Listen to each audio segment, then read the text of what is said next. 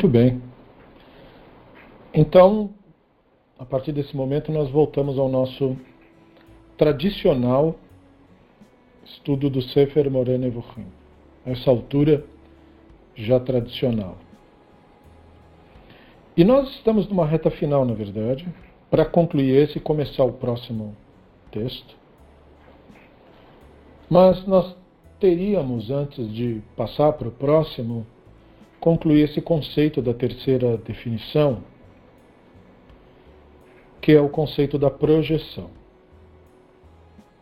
O Ramban cita Shayah 63.10, Terrilim 78.40,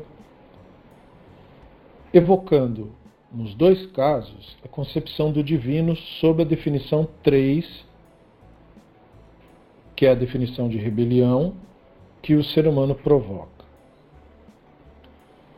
O Rambana havia dito que nós podemos considerar a frase lhe pesou no coração, que também pode ser traduzida como lhe irou no coração, seja sob a definição 2 ou 3. Apenas que na última cláusula do capítulo é onde ele discute a definição 3.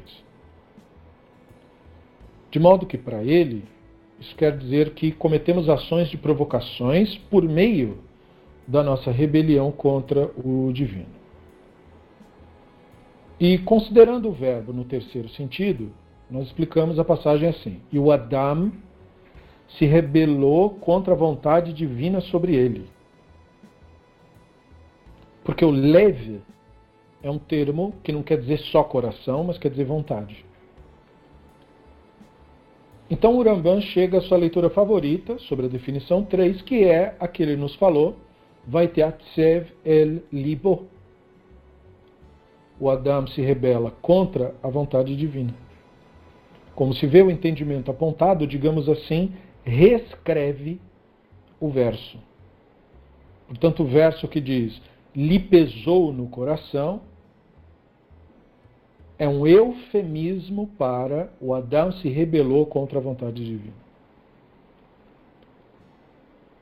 Aquilo é apenas uma linguagem eufemística que alude a isso. Então, dado, isso é óbvio, porque dado que o divino não pode sentir emoções, nós consideramos a provocação barra rebelião como retrato da experiência humana pura, sendo no texto projetado no divino.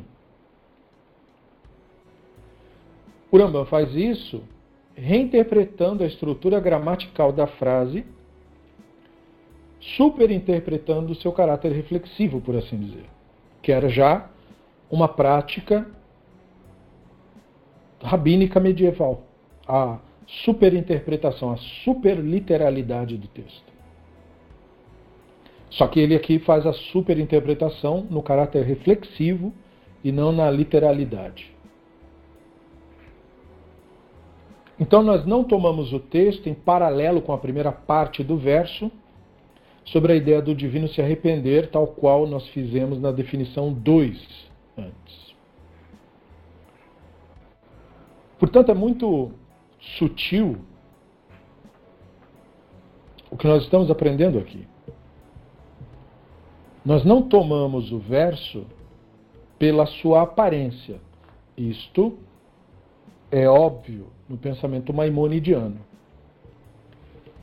Mas não é tão óbvio quando você vai praticar isso. Isto é, quando você de fato se propõe a ler o texto. Porque como o Yetzer Hara se põe na frente, você acaba vendo os conceitos sob a ótica da corporalidade, que é para onde o Yetzer Hará se inclina. Então a clareza no entendimento do divino é um ponto de valor maior para o Ramban, porque é isto que impede a pessoa de entender o texto. Não é não saber ler o texto ou não conhecer comentaristas, mas ter uma visão deficiente do divino.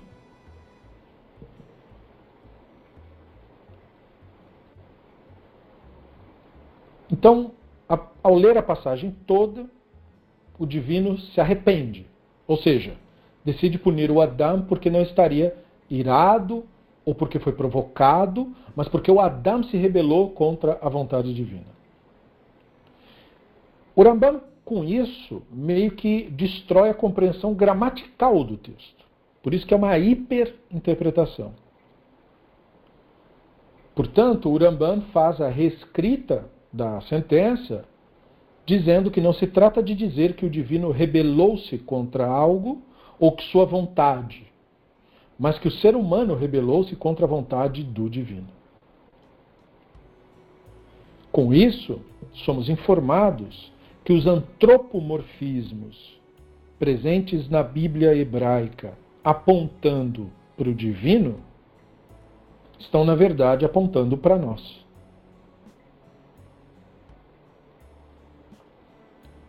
E isso é curiosíssimo.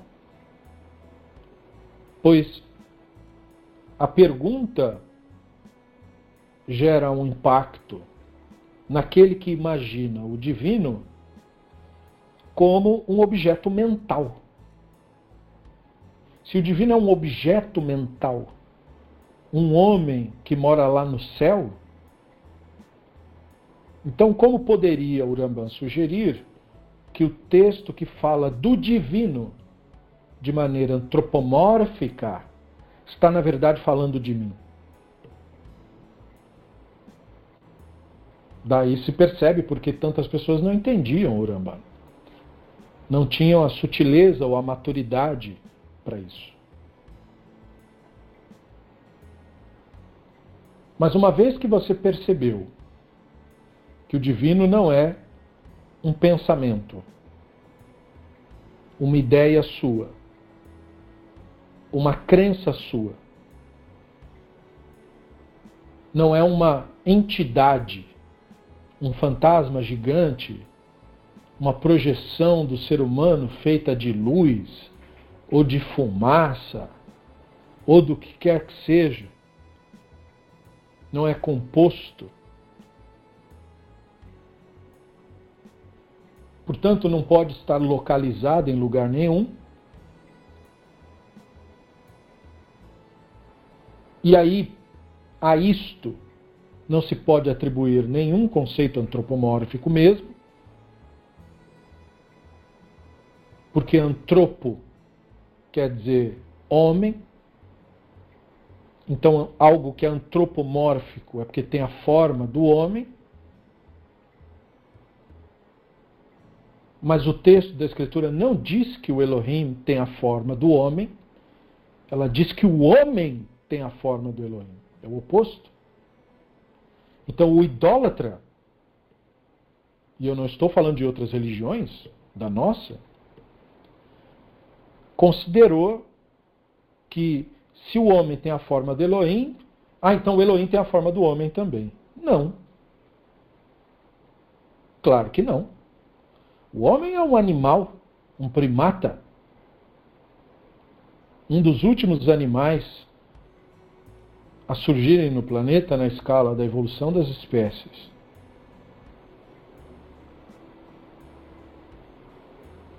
Se o Elohim tivesse que ser parecido com algum ser vivo, com certeza não seria conosco.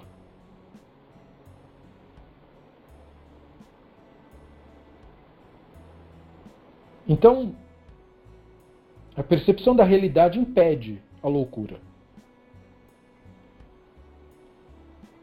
E, portanto, não é o Elohim que é semelhante ao ser humano, mas é o ser humano que tem uma semelhança com o Elohim.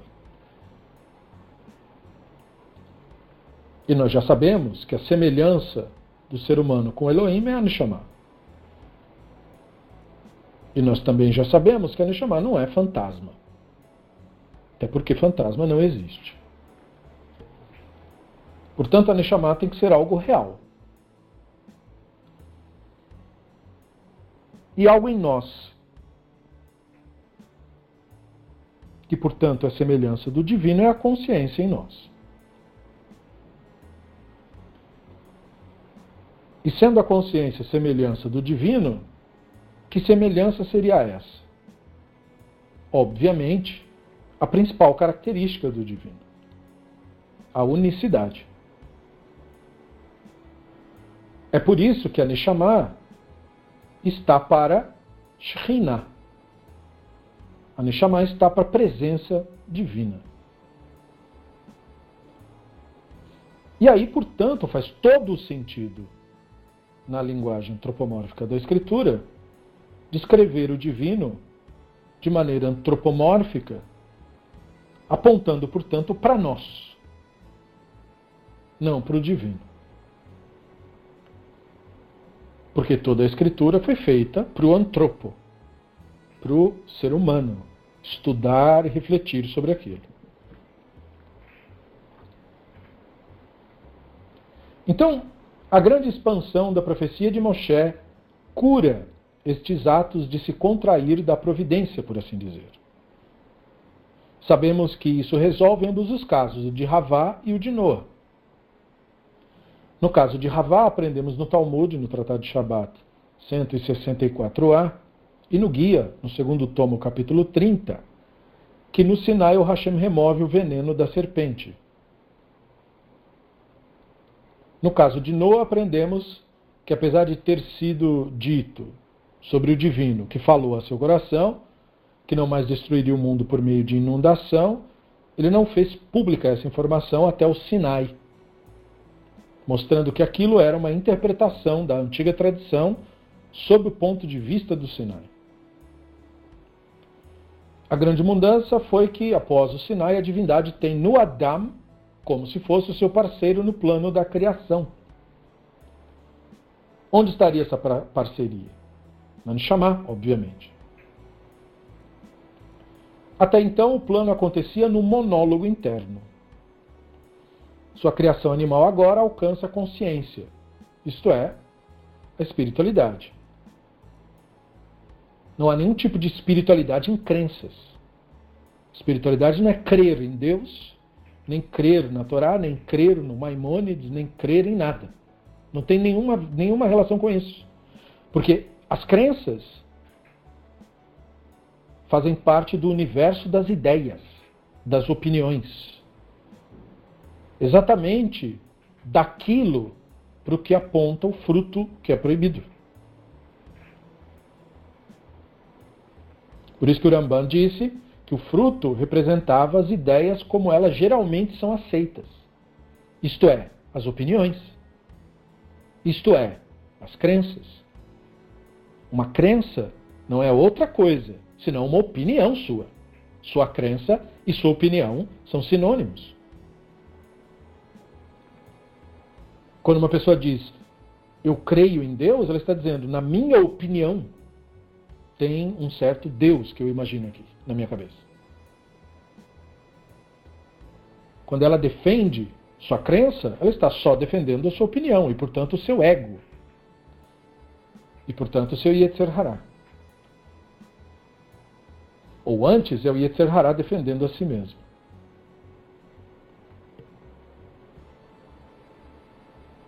Espiritualidade não tem nenhuma relação com isso, com crença de nenhum tipo, de nenhuma espécie. Espiritualidade só tem a ver com conhecimento. É isso que distingue o pensamento maimonidiano de todos os demais. Porque o Ramban deixa isso muito claro. Na Torá não tem nenhum verso mandando acreditar em nada. A Torá tem versos ordenando lembrar, olhar, prestar atenção, observar, estudar e saber. Não tem nenhum verso pedindo para crer em nada. Portanto, a espiritualidade não tem relação com crença. Com ter a determinada crença ou ter a determinada religião. Espiritualidade só tem a ver com a consciência.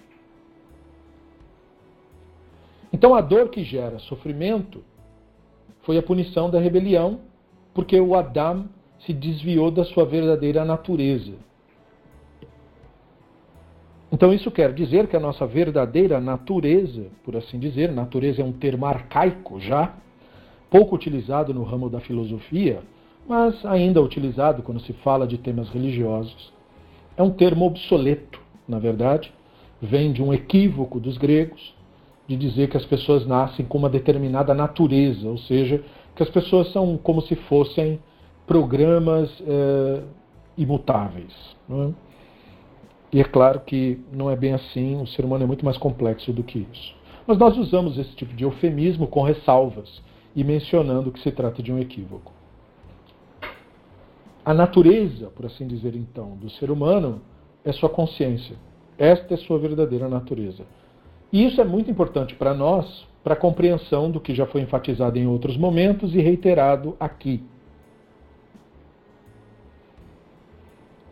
De que você não é a sua mente. Aquilo que você pensa não é você. Somente é um fruto, é um resultado do funcionamento automático do seu cérebro. Não tem nada a ver com você. Você é quem testemunha esse fenômeno acontecendo. E esta é a nossa única até o momento perceptível diferença dos demais animais. Em todo o resto, nós somos irmãos, próximos ou distantes, próximo do chimpanzé e distante do mosquito, mas somos todos irmãos de todos os seres vivos que existem nesse planeta, incluindo as plantas. Todas as formas de vida estão ligadas no processo evolutivo. Somos todos parentes.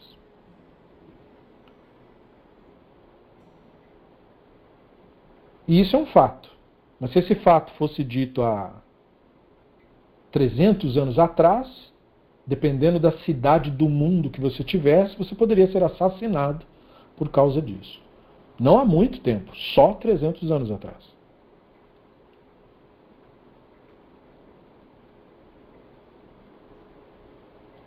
Então o ser humano passou a maior parte da sua história na ignorância, buscando o conhecimento.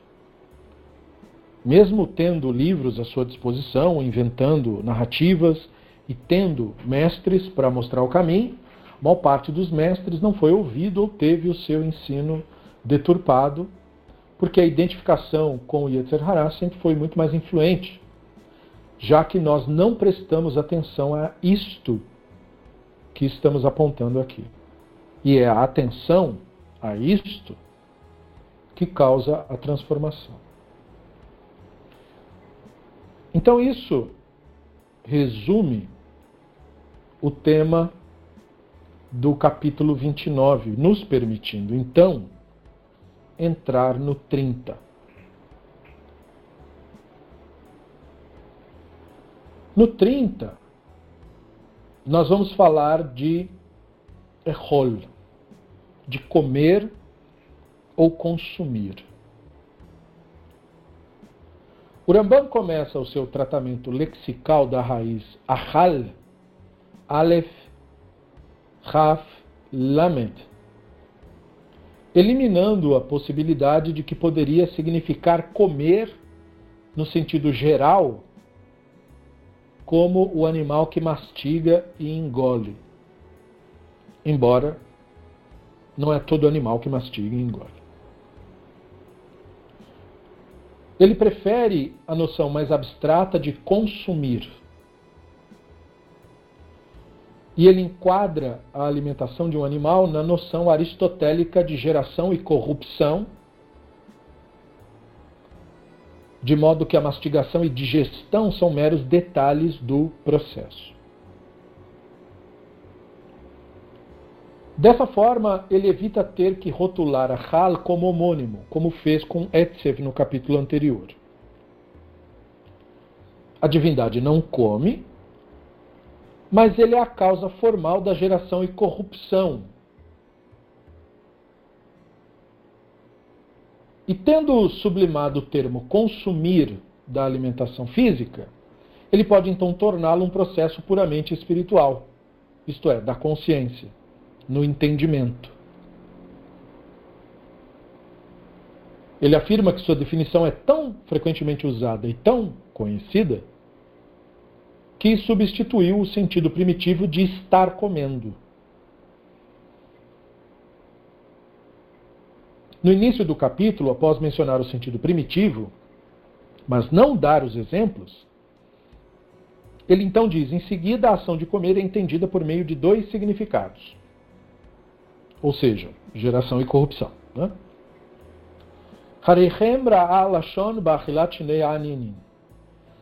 Sua linguagem se resume que houve um momento em que a lexicografia substituiu o sentido primitivo de sua definição. O sentido figurado dessas expressões tem sido tão geral e comum que foi quase considerada a sua significação primordial. Isto é, que se substituiu o sentido primitivo. Então nós iremos interpretar qualquer caso de ahal, e quanto a comer e beber, ter fome ou sede na Bíblia hebraica, sob a categoria de geração e corrupção e descreveremos esse processo no tratamento. Né? Nós falamos disso antes, quando estávamos no capítulo 11 e no 17. Nós falamos lá isso de maneira resumida. E nós dissemos que lá na frente trataríamos novamente do assunto, estamos fazendo isso agora. Então, Ahal, geração e corrupção. Aristóteles havia explicado que deve haver uma substância subsistindo durante todas as mudanças essa substância é aquilo que ele denomina de hile, em grego, que quer dizer matéria. Quer dizer, quer dizer matéria no senso popular, não etimologicamente. Etimologicamente, hile em grego quer dizer madeira. Mas é que os gregos não tinham a palavra matéria como nós temos. Então, eles usavam essa palavra como eufemismo, hile. Então a matéria em si mesma é o potencial da existência de uma coisa no pensamento aristotélico. Essa coisa passa a existir apenas quando a matéria é formada. A capacidade da matéria de receber forma é o que é chamado de privação, que sempre acompanha a matéria, e o que lhe confere uma semelhança com a feminilidade, porque o feminino é o que recebe na relação sexual. Então, por isso a alusão. Um ser animado requer a ingestão de comida para manter a sua forma. O processo faz com que a coisa ingerida seja corrompida e, ao mesmo tempo em que é regenerada para se tornar parte do sistema do ser que ingere. Este ser é ele mesmo, portanto, alterado sendo a alteração a mudança quantitativa, por assim dizer, num ser. Em contraste, o alimento em si é destruído e é, portanto, é, ele sofre uma mudança qualitativa. No processo de mudança quantitativa, a mera alteração ao longo do tempo prossegue transformando-se em mudança qualitativa.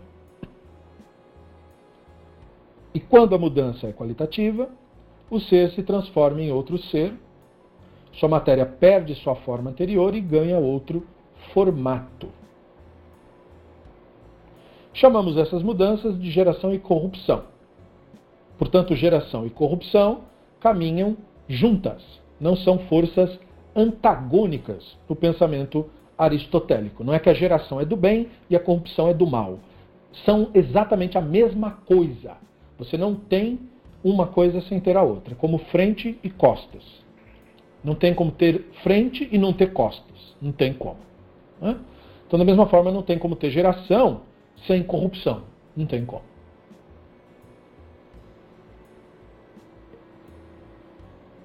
Entender o pensamento aristotélico, portanto, em cada um dos pontos trazidos pelo Urambam é útil para nós, para que nós possamos entender do que ele está falando afinal. Mas nós não podemos ficar só nisso. Ficar só no entendimento do pensamento aristotélico. Porque em muitos conhecimentos, o pensamento aristotélico, embora belíssimo e altamente importante no desenvolvimento da história da humanidade, ele é em muitos pontos equivocado já foi superado pelo atual conhecimento que temos da realidade. E não é diferente neste caso. O Aristóteles não sabia, e não tinha como saber, pelo menos na época em que ele viveu, que a digestão é um conjunto de transformações químicas e físicas que os alimentos orgânicos sofrem ao longo de um processo dentro de um sistema especialmente adaptado para isso, que é chamado pela ciência, pelos médicos, de sistema digestivo, para que eles se convertam em compostos menores que são chamados hidrossolúveis ou diluídos em água e absorvíveis. O objetivo disso é prover meios para que as células que constituem o nosso corpo tenham acesso a substâncias químicas que elas precisam para a sua própria manutenção. As substâncias químicas precisam ser extraídas da natureza. E então o sistema digestivo destrói esse material e distribui através do sistema circulatório. Então a digestão tem a função de manter o suprimento de água, extraído tanto da própria ingestão de água, mas também dos alimentos, de nutrientes e de eletrólitos, num fluxo, portanto, contínuo aí. A digestão, desse modo, é um, o chamado, na linguagem dos profissionais da área, de catabolismo. Ela tem o processo da digestão mecânica e da digestão química. A digestão mecânica fala do processo físico, de quebrar o alimento em pedaços, ou seja, quando você está mastigando, para facilitar a ação das enzimas da digestão química. Por isso que os médicos ficam insistindo conosco, os bons médicos, né, os que se importam, são raros hoje em dia, é, para que você mastigue muito bem aquilo que você consome. Você não coma muito rápido, mastigue bem, porque você está facilitando a digestão. Aquilo que você mastiga mal não será devidamente processado quando chegar à digestão química. Você falhou na digestão mecânica e, portanto, aí na digestão química vai ser prejudicado o processo. Esses conhecimentos são fundamentais, mas eles tiram um pouco do romantismo da visão do Aristóteles, porque ele achava que a forma de uma pessoa, ou seja, a estrutura de um corpo, era como uma, uma aura que precisava ser mantida. E se você não come, você vai, digamos assim, modificando essa aura, essa for, esse formato etéreo que você teria. Quando, na verdade, você está fazendo isso para manter vivo a, os milhões de células que constituem os tecidos de todos os órgãos do seu corpo, sendo um dos maiores sua pele. Né? Um dos maiores órgãos que nós temos é a pele. Então, você precisa manter todo esse pessoal aí, todos esses seres vivos que trabalham em conjunto e que se, e colaboram para manter o sistema todo vivo. Então, não se trata exatamente do que ele está falando, embora você possa ainda assim reter a beleza do que ele disse conceitualmente. E quando ele fala da coisa ingerida ser corrompida, e, e, e ser trabalhada na, na ideia da regeneração, isso sim procede dentro desse processo de digestão que nós conhecemos hoje, da quebra das enzimas para a absorção dos nutrientes. Mas não procede tanto quando ele entra na parte que ele diz que é, existe uma alteração qualitativa, quantitativa. É, não é exatamente como ele está prevendo, mas ele não podia, na verdade, ter o conhecimento, ele carecia de muita informação que só veio milhões de anos depois dele. Mas é muito importante que você tenha as duas informações em mãos: o que nós sabemos hoje sobre o caso E como ele apontava para isso, para que você consiga entender para onde o Ramban então aponta. Lembrando que o Ramban também não tinha nenhum saber do que nós temos hoje. E, portanto, ele vai sempre apontar naquilo que ele entendia ser a direção que o Aristóteles estava apontando.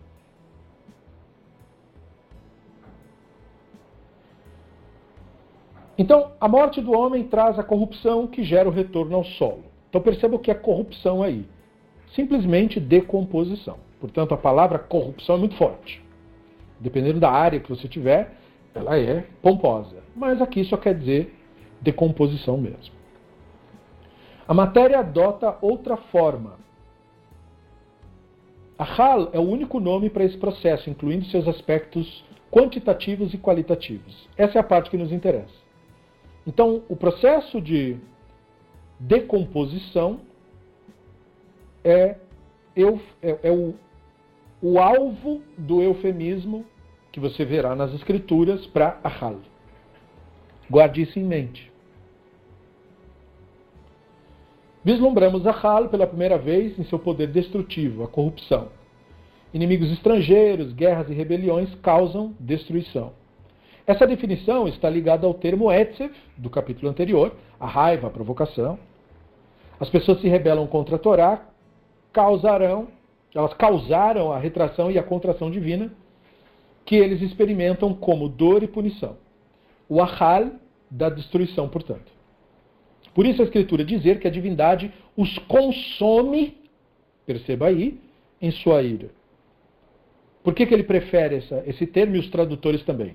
Porque, como a, pessoa não, a maioria das pessoas não sabe lidar com antropomorfismo, se você fosse traduzir do jeito que está no texto, você teria que traduzir: a divindade os comeu na sua ira. A pessoa, por mais antropomórfico que fosse, se bem que as pessoas não teriam dificuldade nenhuma em acreditar que Deus come as pessoas. Sejamos francos. Eles acreditam que Deus engravida pessoas, não vão acreditar que Deus come as pessoas. Então você imagina. Né? Então não teria, não teria problema. Mas tentando evitar isso, é por isso que usam consome em vez de come. Embora o texto diga come. E, e isso também não é nada novo, não é nenhuma inovação da Bíblia hebraica. Lembrem do mito grego. Cronos, né? o pai de todos os deuses, comia os filhos. E o Zeus foi aquele que escapou com a ajuda da mãe, criando a, a revolta junto com os titãs e destronando o Cronos.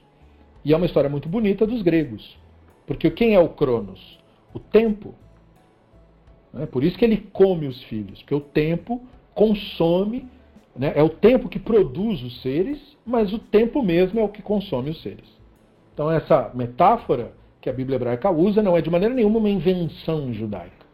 Estava presente na Grécia, estava presente em outras culturas também.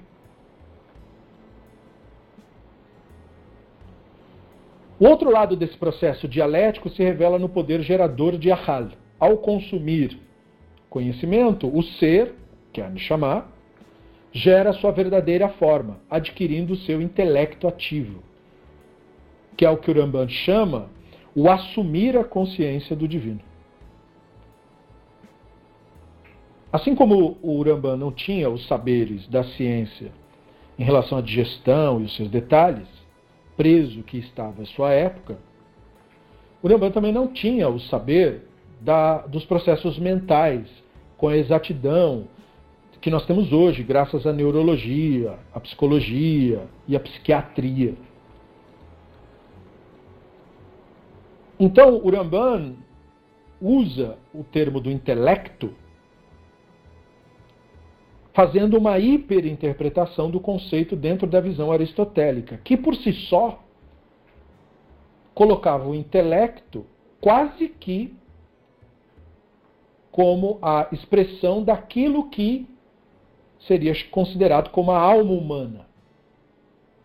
Ou seja, a essência mesmo do ser humano. Para Aristóteles, então, o intelecto não era uma capacidade ou uma característica que o ser humano tem uma coisa que ele consegue fazer, mas é aquilo que ele é. É nesse sentido que o Rambana aponta para isso ser nossa verdadeira forma, aquilo que verdadeiramente somos.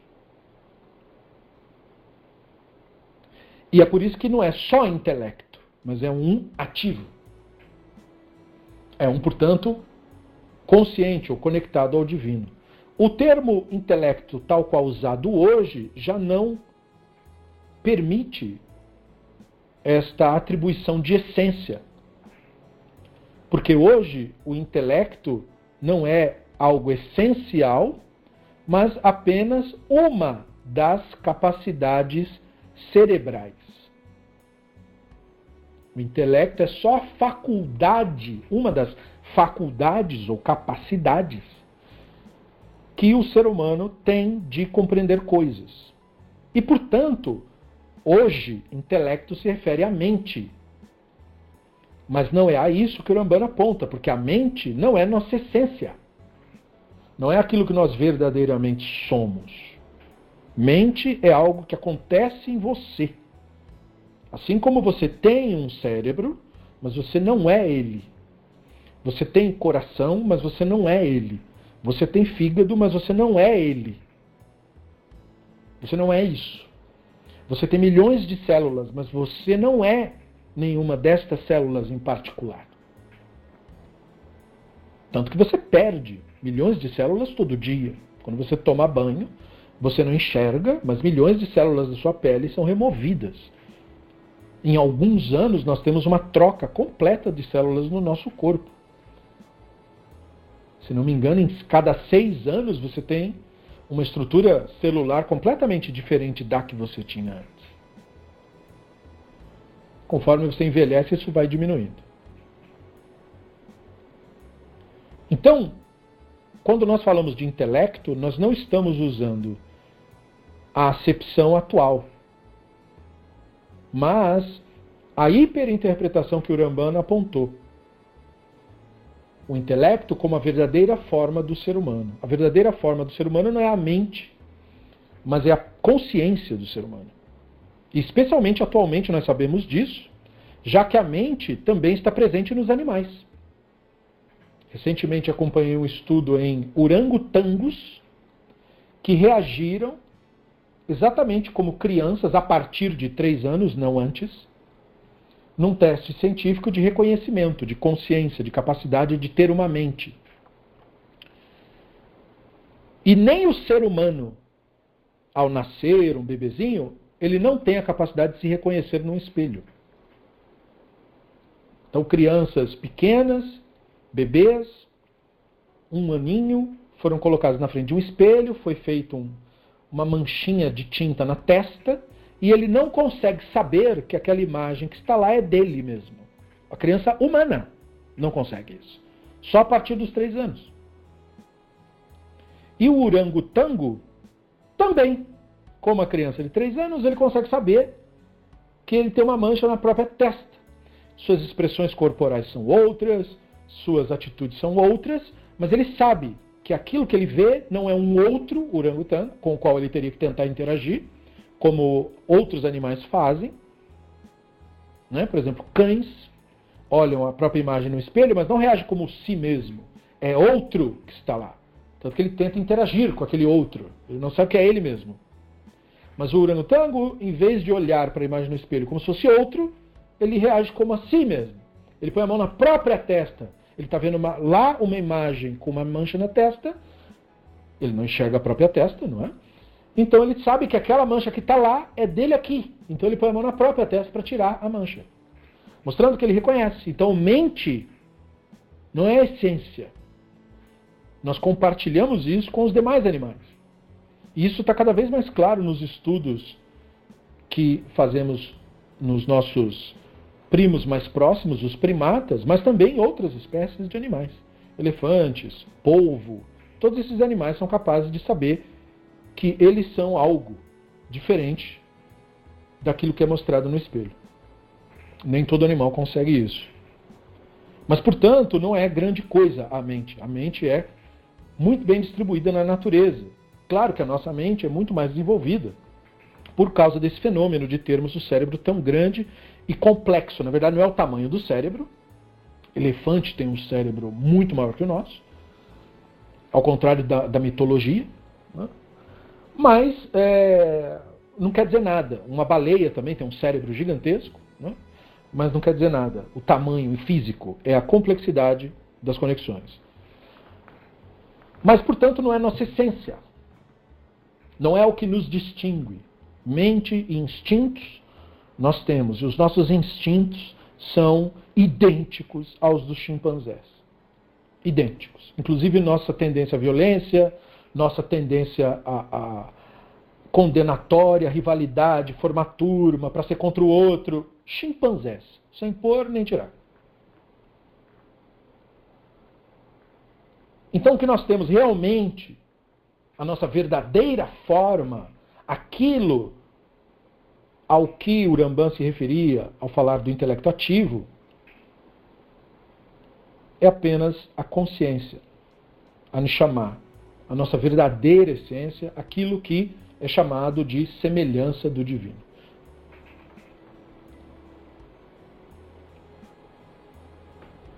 Então, essa geração vem do consumo do aprendizado, o gerar essa verdadeira forma. A intelectualização traz a mente para a dinâmica da Torá, a expressão da vontade divina. Ou seja, porque a Torá é chamada expressão da vontade divina? Porque ela é um convite e ela é o um meio através do qual você desenvolve suas capacidades intelectivas. Você adquire ou pode vir a adquirir consciência. Por esse motivo, então, nós somos regenerados, melhorados e tornados permanentes. Isto é, une com o divino. Nós nos unificamos com o divino através da consciência, porque a consciência é manifestação do divino, na verdade. Não é uma manifestação nossa é semelhança dele. Portanto, é o divino que se manifesta. E o divino é eterno. E não tem nada a ver com o nosso nascimento. Como eu acabei de dizer, quando nós nascemos, nós não temos nenhum tipo de consciência. É um processo que acontece depois.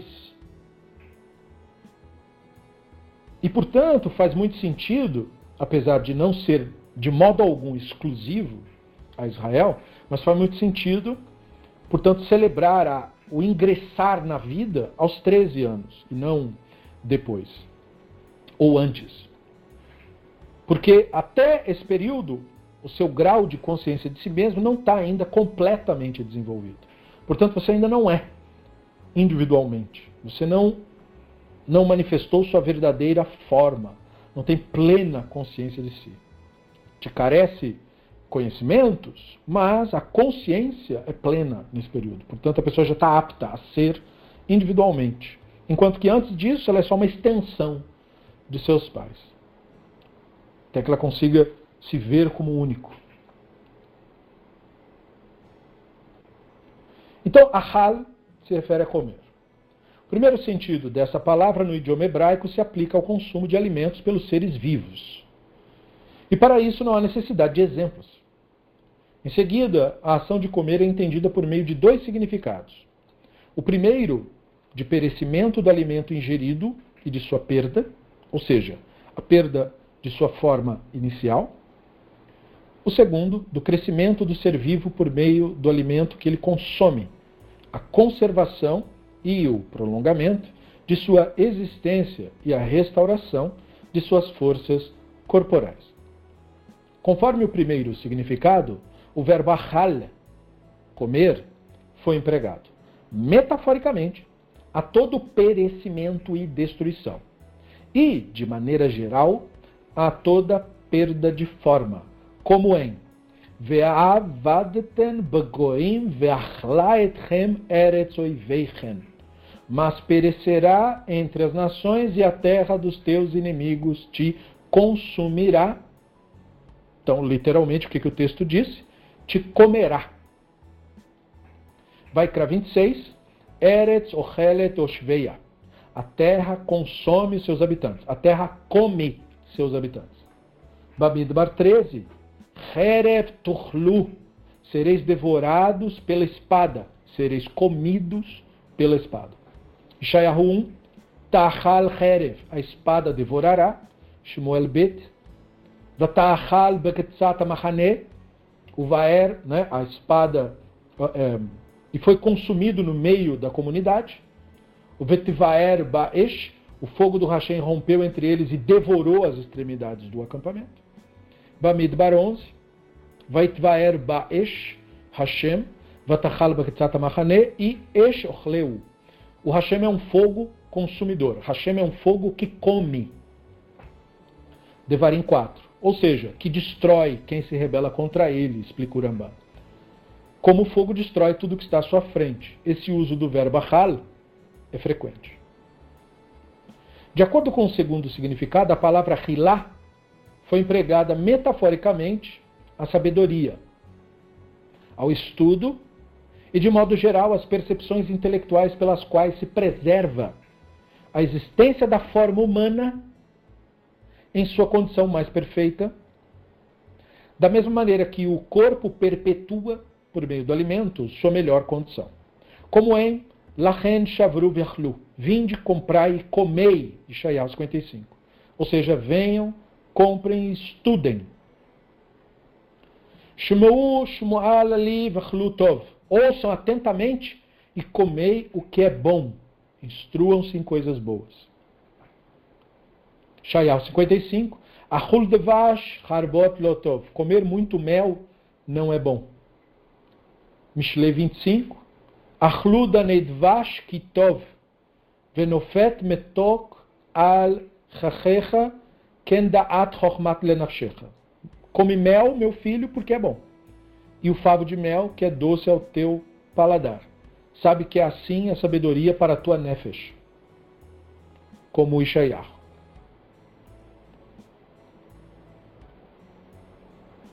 Então, o primeiro sentido de ahal é consumir. Corrupção no sentido aristotélico. Todos os modos de destruição ou perda da forma.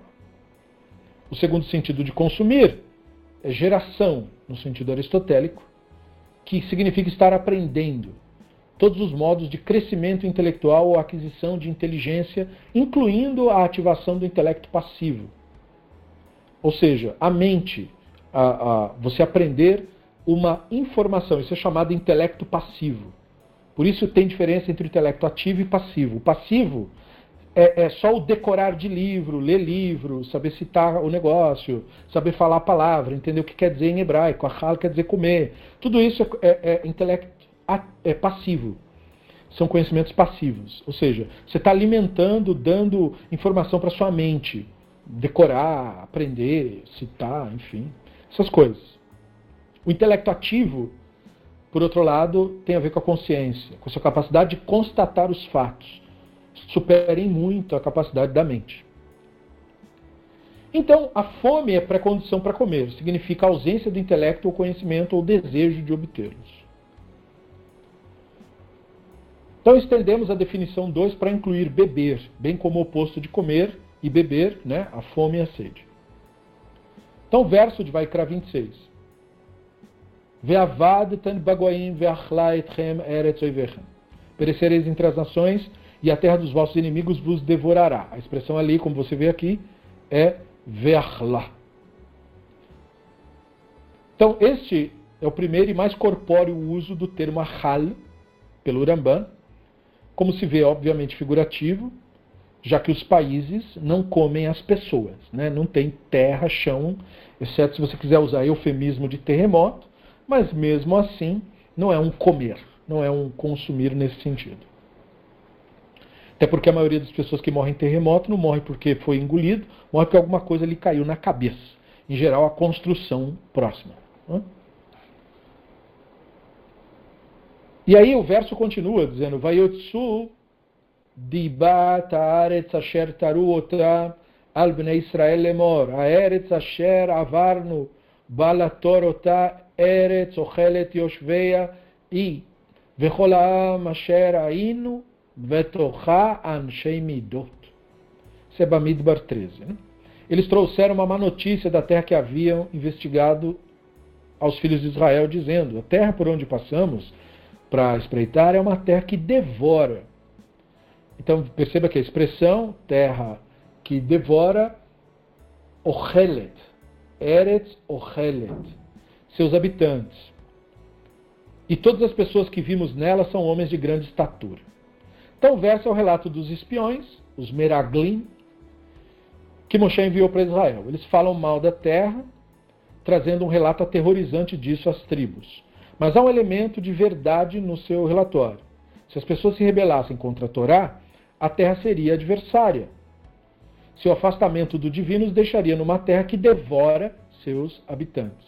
Essas duas primeiras citações da definição 1 são sobre a terra comendo eles, as próximas duas sobre a espada devorando-os, seguido por duas citações sobre a divindade como um fogo devorador.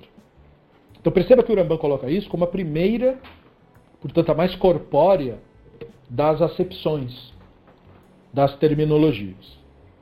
Então a ideia dos problemas que a pessoa passa num determinado local, problemas estes resultantes das suas próprias ações. Não existem problemas que não sejam direta ou indiretamente relacionados de alguma maneira a nós mesmos. A mente quer construir uma narrativa na qual os outros fazem mal a nós. Mas o ego, embora coletivo, e portanto, embora seja verdade que seres humanos é que causem mal a seres humanos, a inconsciência do outro ser humano também está presente em mim. Portanto, ele não é o meu algoz. Eu lhe sou colaborador. Eu colaboro na sua própria insanidade, mesmo quando, neste específico momento, a insanidade prejudica ou consome a mim. Não obstante eu estar agora sendo o consumido, eu sou o colaborador na loucura que causa a destruição. Então é nesse processo que a Escritura nos relaciona ao que acontece. E é claro que quando a Escritura aponta para este fato de que a terra devora os habitantes, a terra devoraria os hebreus por não observarem a Torá, de uma forma similar que a terra devorou os cananeus, por assim dizer, ou devorou os demais povos, por assim dizer. Ou seja, os problemas que foram causados por eles mesmos, o próprio Hashem, inclusive, deixa isso claro para os hebreus. Não é? Eu, se vocês não ouvirem as instruções que eu estou dando a vocês, eu expulsarei vocês dessa terra como eu fiz com os cananeus. Isso meio que quebra um pouco o encanto da narrativa de que, olha, é nossa terra inalienável. Mas o texto da Torá não diz nada disso. Diz que é muito e muito condicional. Tem muito a ver sobre como é que você se posiciona. E é claro que o Rambam coloca isso aqui como esse nosso principal eufemismo, porque é muito óbvio esse eufemismo. Eu não preciso te convencer, pelo menos até hoje, dentre todos os loucos que já tive a oportunidade de escutar uh, interpretando textos da Bíblia hebraica, eu ainda não encontrei um que traduzisse ou considerasse a terra de Israel como uma grande boca que come as pessoas que passam por lá. Ainda não vi desse. Já vi do, do cobra falante, já vi de um monte de outras loucuras, mas dessa loucura eu nunca vi. Então eu presumo que seja muito óbvio que aqui é metafórico. Não precisa convencer mesmo a pessoa mais insana com a qual você eventualmente tiver contato. E não obstante a isso, o Rambam traz à tona esse fato, porque ele aponta para algo bastante profundo do entendimento que nós uh, apontamos aqui. Que é o que tem que ver com a nossa maneira de lidar com a realidade. Problemas, diferente de situações, problemas são frutos da mente humana. Existem muitas situações às quais nós temos que responder. E estas situações são fatos com os quais nós temos que lidar. Fatos que podem nos aniquilar ou não, dependendo de como nós reagiremos a isso. Então, para usar um exemplo simplório, a fome e a sede são fatos com os quais nós temos que lidar. Se eu ficar muito tempo sem comer, eu posso desmaiar e de desnutrição falecer, ou de sede. Mas isso não é um problema, isso é um fato. Um fato que eu tenho que lidar. Eu tenho que impedir que isso aconteça. Não é uma guerra que eu estou fazendo contra a minha fome ou contra a minha sede. É apenas um fato com o qual eu estou lidando, sem antagonismo, sem pintar nisso a narrativa de que eu estou num conflito. Eu estou só lidando com uma situação. A situação em si é neutra. Mas eu tenho que lidar com ela, porque fazer parte da realidade significa ter que lidar com ela. Com esse exemplo simplório, nós o expandimos para todas as nossas questões sociais. Todas as nossas questões sociais podem ser trabalhadas pelo modelo mental, que é o modelo da guerra, que é o modelo do conflito, ou pode ser trabalhada pelo modelo da situação de vida. Nós temos uma situação como a fome, e nós não podemos deixar isso continuar, porque nós não queremos continuar com fome. Só por isso. Então, é nesse ponto que nós fazemos uma distinção muito clara entre a maneira como a mente lida com as coisas e a maneira como a Neshama lida com as coisas. Se você transforma as situações em uma história, você as transforma numa missão de erradicar o mal. E nessa missão de erradicar o mal, o mal que é erradicado é você mesmo. Pois não há mal real a não ser a mente, a não ser o Yetzer Hará. Esse é o mal. Por isso que ele chama Yetzer Hará, instinto, inclinação ou mal. Esse é o verdadeiro mal e é o único mal que existe. A inconsciência humana é a causa de todo sofrimento humano. Todo sofrimento que o ser humano causa para si, todo sofrimento que o ser humano causa para o outro. Então, quando nós projetamos fora o problema contra o qual nós lutamos, nós deixamos de olhá-lo na sua raiz. Seria como uma pessoa está com infecção, mas eu só tratar a febre dela. Sempre dando uma coisa, não, vou baixar a febre, baixar a febre, baixar a febre. A pessoa vai morrer. Porque eu não estou tratando a causa do problema. Febre é só um dos sintomas. Mas se eu continuar tratando só isso, eu não resolvo o problema.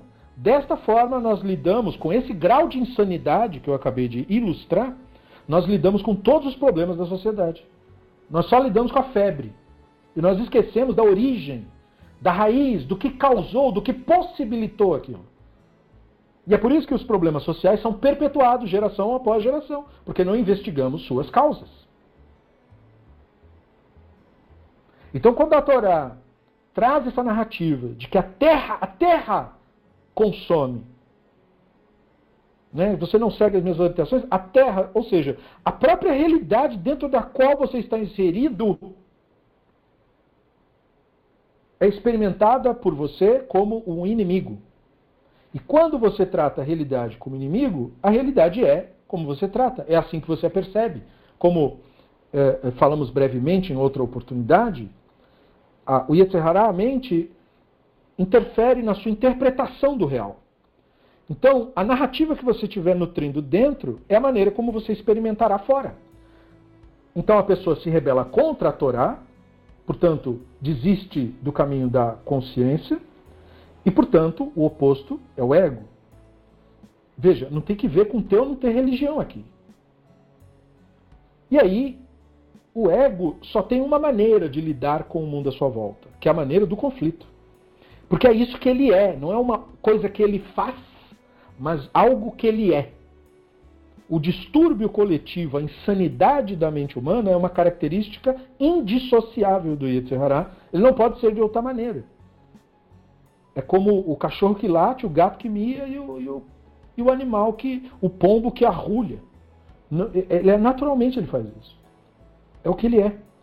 Então, o Yetzirah, esse resultado, não é, portanto, uma força mágica que passará a acontecer quando eu apertar o botão de on. Não. É um resultado natural. E, portanto, a rebelião ali não é uma rebelião contra uma pessoa, mas a postura rebelde, ou seja, já informada e mesmo assim uh, descuidada, egóica, e que, portanto, para que aprenda, deve aprender através da experiência. Porque não há professor melhor que a experiência. Então, a necessidade de adquirir consciência para você transcender a mente passa por você reconhecer o Yetzer Hara pelo que ele é, o distúrbio que causa o sofrimento humano. E a maneira arcaica da linguagem das escrituras de se referir a essa forma de lidar com o mundo é dizer que a terra nos consome. Essa será a nossa percepção, portanto. E aí, o texto diz: Ve'im tamano maritem cherev tochlu kipi Hashem diber. Mas se você se recusar e desobedecer, será devorado pela espada, pois foi o que o Hashem falou.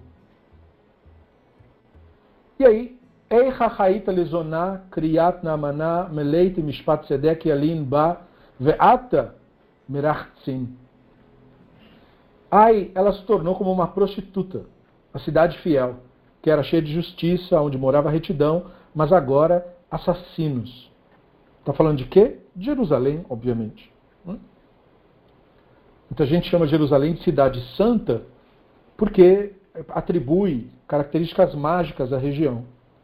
Mas ela não é santa ou distinta, que é isso que quer dizer santo, por ter nada mágico nela. E sim por causa das pessoas ilustres a que se referia no local. Sem tais pessoas ilustres, só com fanáticos, insanos, loucos e assassinos, como Ishayahu fala, não tem nada de santo nessa cidade. É uma cidade, como qualquer outra. Por isso que ele diz, a cidade é como uma prostituta. Ele está falando do quê? Idolatria. Não está falando de promiscuidade, moralismo. Ele está falando de idolatria. A cidade era fiel, era cheia de justiça, ou seja, de sanidade. Agora, a retidão morava nela, porque a retidão é o resultado natural da sanidade mas agora assassinos, ou seja, o, o expoente maior da insanidade. Aquele que mata o outro, seja literalmente, seja só, às vezes socialmente, como é o mais comum. Então note que está se falando, isso tem a ver com o que foi dito antes, da, de ser devorado. Ou seja, quando o falou aquilo sobre a cidade já estar como uma prostituta, e ela não era assim antes, eh, já estava devorado. Os israelitas haviam já sido devorados. Isto é ser devorado, é estar completamente inconsciente, estar completamente, portanto, destituído da sua forma. Sua forma, sua verdadeira forma, foi, por assim dizer, né, nesse eufemismo, destruída, consumida porque o Yetzirah é como um parasita. Se você quiser pensar o Yetzirah como se fosse um parasita psíquico, se você não literalizar isto, é, você chegou muito perto do, do, da compreensão do Yetzirah. É como um parasita. Então ele consome, uma vez que ele assume a identidade da pessoa, ele consome, consome continuamente. Ah, ele consome o quê? Ele consome a pessoa, através da, das narrativas, da história, dos delírios, da loucura ele e por isso que o ego se alimenta mutuamente. Por isso que o ego precisa conflitar com o outro, precisa procurar alguém para discutir, precisa gerar, precisa estar certo, o outro é errado. É, é, tem essa necessidade, essa ânsia íntima do conflito, porque isso é o alimento do Yetzer Hará. Por isso que a religião é o manifesto mais útil do Yetzer Hará. A política logo em seguida. Porque ela permite isso. Ela impede a percepção do outro e eu permito, eu, com aquela narrativa eu consigo a guerra que me alimenta. Percebam isso para que vocês ganhem maturidade com isso, para que vocês adquiram uh, clareza nesse processo. Porque esse é o ponto, talvez mais importante dentre os pontos que nós temos que constantemente nos lembrar. Mais um pouquinho. A mesma ideia anterior de que a rebelião na terra causa destruição, mas desta vez a terra não está comendo, é a espada do inimigo que consome. Por quê? Porque essas coisas são relacionadas. Tá? Esse texto comprobatório traz a raiz Ahal duas vezes. Na primeira instância, não é citada pelo Urambana a recompensa pela obediência voluntária, que é o ouvir e aprender que a Torá fala e o comer, né? comer o bem da terra. Ou seja, entendeu? Comer o bem da terra não é só a questão da alimentação, mas o do, do experimentar o mundo de uma maneira positiva, de uma maneira consciente. Você come da terra. Perceba de onde. Porque o comer é o eufemismo da instrução. Mas você foi instruído da terra, isto é, da natureza, da realidade na qual você está inserido. Nós temos o equívoco de achar que instrução vem necessariamente de um, uma pessoa, um instrutor pessoa, né? que você precisaria de que eu lhe dissesse alguma coisa. Você não precisa de que eu lhe diga nada. Porque a Nishama aprende a partir da realidade, portanto, a partir da terra, a partir do próprio Hashem. Porque a terra é um eufemismo para onde você está, para o seu lugar no mundo. Então ele provavelmente interpretaria aquele comer como o consumo da Torá que sustenta os judeus, Urambá. Né? A linha final, em Shayahu, nos lembra da interpretação do Urambá da parábola da prostituta casada, falada no Mishlei, que é um eufemismo nosso. Nós somos a prostituta casada. Por quê? Porque nós somos casados, né, ligados ao Hashem, indissociavelmente, através da Neshama, mas nós, apesar de casados, nós, nós temos um, uma profissão aí. Nós nos prostituímos, ou seja, toda hora nós saímos da consciência e nós nos prostituímos através da idolatria, através do fruto da nossa imaginação. Toda hora nós procuramos a satisfação do ego em nós. Essa é a nossa prostituição. Então a parábola da prostituta casada tem a ver conosco. Então, as pessoas, como o jovem problemático da parábola, são devoradas por sua promiscuidade rebelde. É isso que nos devora, a nossa própria idolatria, o nosso próprio ego. Vai katzvu beneviniamin harei avner vai riu lagudat achat vai amdu al rosh echat. Os beniamitas se reuniram atrás de Avner, formando uma única companhia, e eles se posicionaram no topo da colina. Vai Avner Elioav, vai Omer, Alenat, Halanetzach tuchal cherev chalo, vidaten kimarat yihye. Bachrona ad matai lo tomar laam lashuv meacharai charechem. Então Avner gritou para o Yoav, deve a espada devorar para sempre? Você sabe que isso vai acabar amargamente. Quanto tempo você vai demorar para ordenar que suas tropas parem de perseguir seus parentes? Shmuel Bet, não? O Rambam escolheu esses versos para mostrar a maneira inteiramente figurativa de Ahal sendo usada. Espadas não comem. O contexto é a guerra civil entre Davi e os filhos de Shaul, Ishboshet com Yoav lutando por Davi e Avner lutando por Ishboshet. Yoav prende Avner, mas Avner falsamente pede paz. Yoav cai na armadilha, deixa ele ir, e uma longa guerra resulta disso, como o texto diz. Antes que essa negociação ocorresse, Avner matou o irmão de Joab, Asael. Isso configura um ciclo de vingança, resultando na morte culposa de Avner por Joab. E, no final das contas, Davi, no leito de morte, ordena a execução do Joab. Né? Então, aí nós nos referimos ao Talmud, Tratado de Sanhedrin 48, 49, para as questões envolvidas no julgamento do Yoav, que o Talmud afirma que Shlomo realizou antes de executá-lo, só para não ficar parecendo que foi uma execução sumária, embora o texto não diga nada disso. Embora Yoav fosse geralmente o general leal a Davi, suas decisões não foram todas aprovadas nem consideradas dentro do interesse do Davi. Então, dentro daquilo para o que estamos apontando, esse é um exemplo clássico do resultado inevitável do Yetzer Hará guerra, conflito.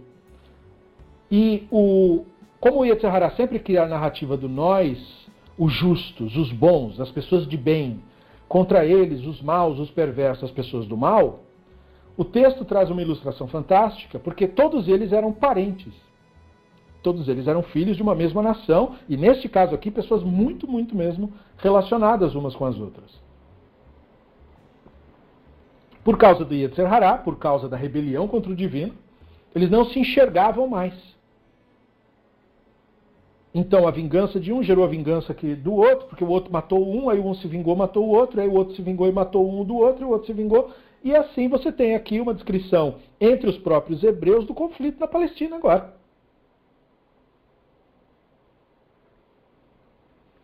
Que se perpetua, porque enquanto essa for a narrativa, Enquanto esta, veja, esta é a rebelião contra o divino, que faz com que a terra consuma seus habitantes.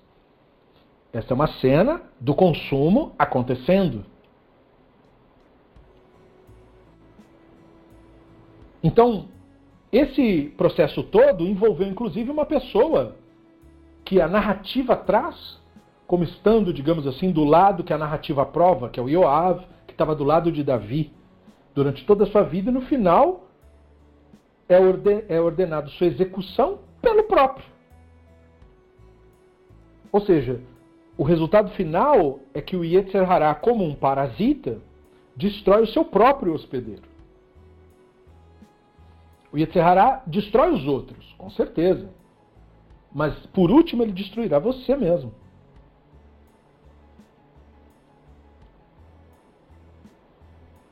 como aconteceu em todos os casos da humanidade. Então se percebe, através desta, desses apontamentos, que, portanto, a rebelião que nos consome é a nossa própria egolatria, é a nossa própria devoção à mente, os seus delírios, e a, a nossa recusa em realmente nos voltar para a consciência, para a realidade. O nosso conflito, a nossa guerra mental gera só pode gerar externamente o conflito porque esse conflito já existe internamente. O que acontece externamente é apenas uma projeção, é só a febre. Então não adianta eu tentar protestar e combater contra a febre. A febre é só um efeito colateral de um problema muito mais profundo, que enquanto não for tratado, a febre continuará. Por mais remédio que eu dê para a febre, ela baixe momentaneamente, ela continuará, porque a doença que causa aquilo continuou até a nossa completa destruição, até que o paciente morra. E o paciente, no caso, é a humanidade.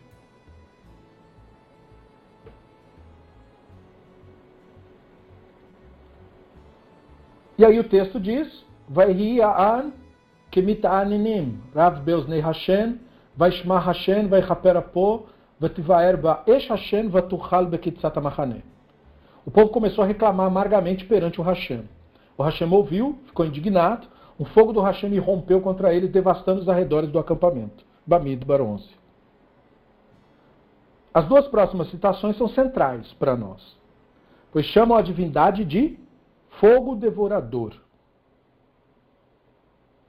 Essa primeira citação é o melhor para o Ramban, visto que ainda é possível considerar que o Esh Hashem, né, o fogo do Hashem, não é a divindade, mas sua criação, ou seja, algum malar ou alguma força criada no propósito de executar o julgamento sobre os judeus rebeldes.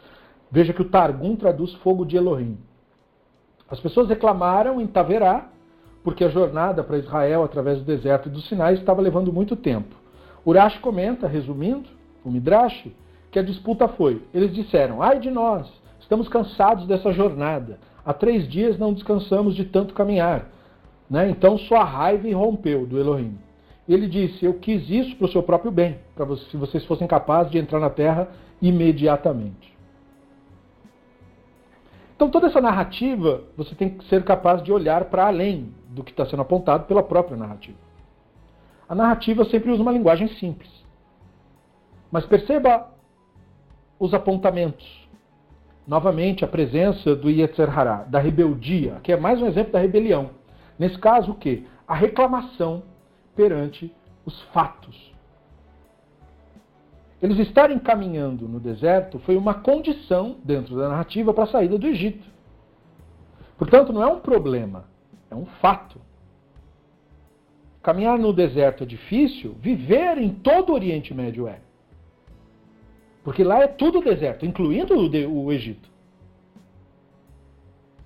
Então, clima desértico, árido, em todo lugar. Não mudou o clima quando eles saíram do Egito. É o mesmo lugar. Então, essa postura de não saber lidar com a realidade é a postura de não saber lidar com o divino.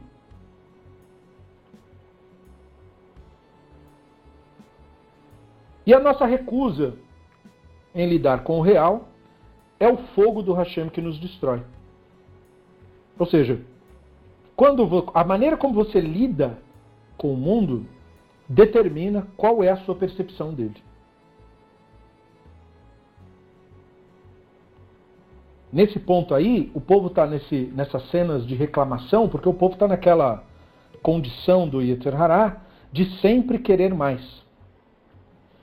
Isso acontece porque o ego humano, o Yetzer Hará, ele se identifica com o conceito de possuir, ter.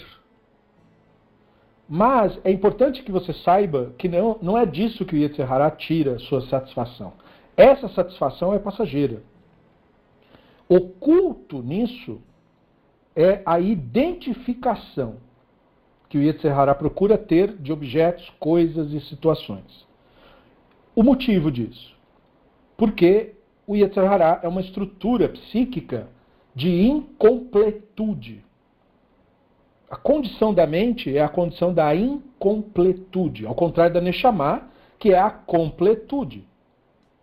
Então, estando no modo de incompletude, Nunca nada é o bastante, nunca se tem o suficiente, nunca está bom. Nunca! E o Yetzirah, portanto, se manifesta em nós através daquela voz que diz: quando eu tiver isso, ou se tal coisa me acontecesse, daí sim tudo daria certo. Daí sim a vida seria boa. Se eu tivesse isso, daí sim eu seria, daí sim eu conseguiria, daí sim eu agradeceria. O conceito de ter que é o conceito de propriedade, é uma ficção, na verdade, criada pelo ego humano, pelo Yetzer Hará, para adquirir a concepção de solidez e permanência que ele não tem.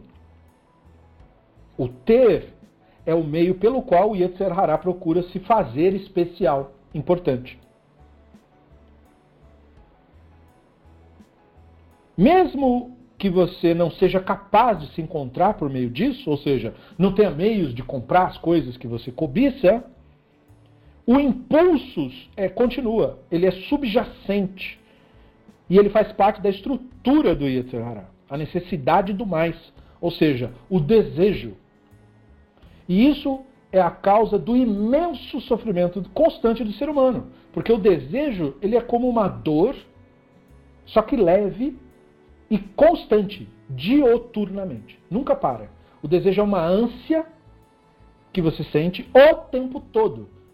E no momento isolado, ele é plenamente suportável. Mas ele não é suportável, ele vai se tornando cada vez menos suportável com o passar do tempo. Então é como uma tortura por parte do Yetzirah. E o ego não dura muito tempo, ele explode de momentos em momentos em momentos de crise que a pessoa tem, tristezas profundas, sensação de fracasso, porque o, o Yetzirah cria essas narrativas no seu impulso, tentando empurrar a questão do desejo. E a pessoa projeta isso no divino, como se o divino também tivesse desejos. E aí ela projeta, na verdade, a si mesmo, e é essa mais uma característica, quando a pessoa imagina o divino com essas características, com a necessidade do ter, do possuir. Você tem nisso mais uma evidência que a pessoa está prestando culto, na verdade, para si mesma. Então a satisfação superficial de ter é sempre substituída pelo querer mais. Isso havia sido apontado até por filósofos do mundo antigo. Platão falava isso. Essa é uma necessidade psicológica, portanto fictícia, mas que afeta emoções e tal, porque as pessoas pensam que fictício é, é, parte daquilo que não faz parte da realidade. É o oposto. A nossa realidade é quase toda ela construída pela psique humana. Portanto, faz bem parte do nosso cotidiano. Toda a nossa sociedade é construída através da mentalidade. Então não é porque é fictício que não nos afeta, especialmente por ser fictício que nos afeta. Porque o cérebro é afetado por histórias, por narrativas. Daí o cuidado extremo que se deve ter no selecionar as narrativas que vão fazer parte da sua percepção de mundo e da necessidade ainda mais gritante de você se expurgar mesmo das crenças e opiniões. Você tirar isso de você, porque esta é a causa do seu sofrimento. Esta é a causa da sua falta de percepção do divino. É excesso de bagagem de ideias e concepções inúteis que maculam sua percepção da realidade. E aí fica as narrativas da mentalidade tirando de você o acesso que você já tem. Porque fica na frente, você não consegue ver. Então veja, por isso que o Urash comenta ali. A reclamação deles é absurda, o Urash diz. Porque eles disseram, nós estamos caminhando muito. Isso é o que eles viam. A percepção deles era essa. Qual era a verdade, diz Urashi? O Hashem disse, vocês estão quase chegando lá. Se vocês soubessem disso, se vocês estivessem enxergando os fatos, vocês saberiam que é um bem que eu estou fazendo a vocês. Mas vocês o, o, o veem como o mal. Por quê? Por causa do desejo. Por causa da maculação da realidade através dos delírios. Da identificação com a narrativa. Então percebam que o divino é percebido na narrativa como aquele que instrui por meio do que acontece, os resultados da mentalidade. O fogo do Hashem que consome, portanto, é o próprio Yetzer Hará. É o próprio instinto. Por isso que ele é um malar, porque o Yetzer Hará é um malar, como os sábios dizem. O Yetzer Hará, o malar Hamavet, né, o malar da morte, e o Satan, o malar Satan, o malar adversário, eles são a mesma coisa, os sábios dizem. Não são três entidades. Não tem nenhum tipo de entidade. Eles são o instinto em nós. O Yetzer Hará é o Malach Satan, que é o Malach Hamavet. É a mesma coisa. São títulos e concepções para fazer determinados apontamentos. Se trata da mesma coisa. E os rabinos descrevem o Malach Satan e também o Malach Hamavet como sendo esse agente que causa a morte, que causa a destruição. Como o fogo do Hashem, que causa a morte, que causa a destruição. Portanto, o Yetzer. O que nos consome. E é da parte do Hashem, porque a mente dos animais é da parte do Hashem.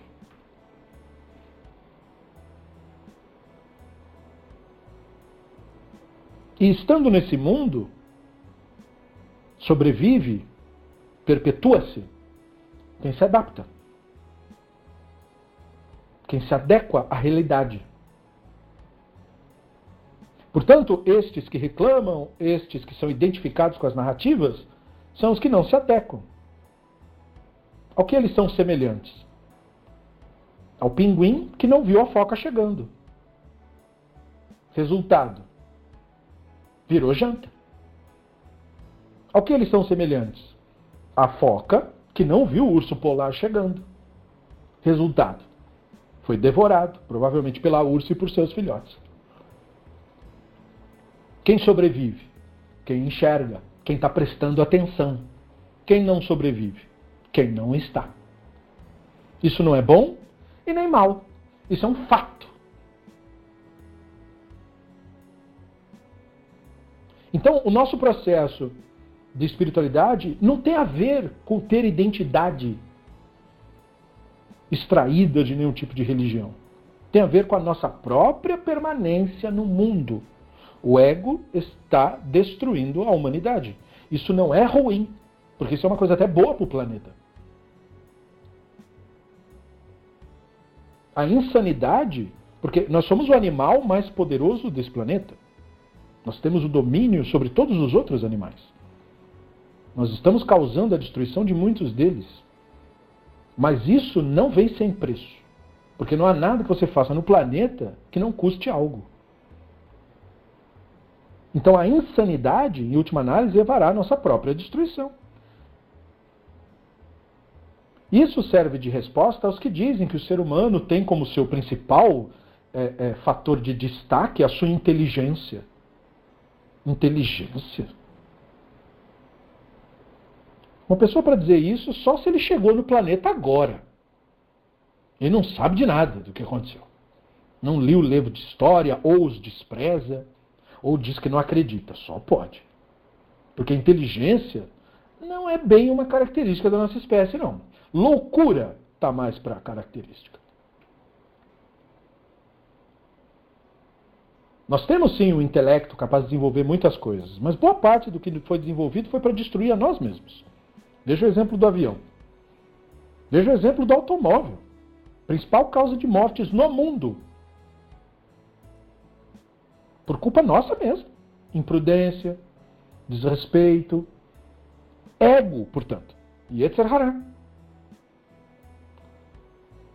Então isso é um chamado evolutivo.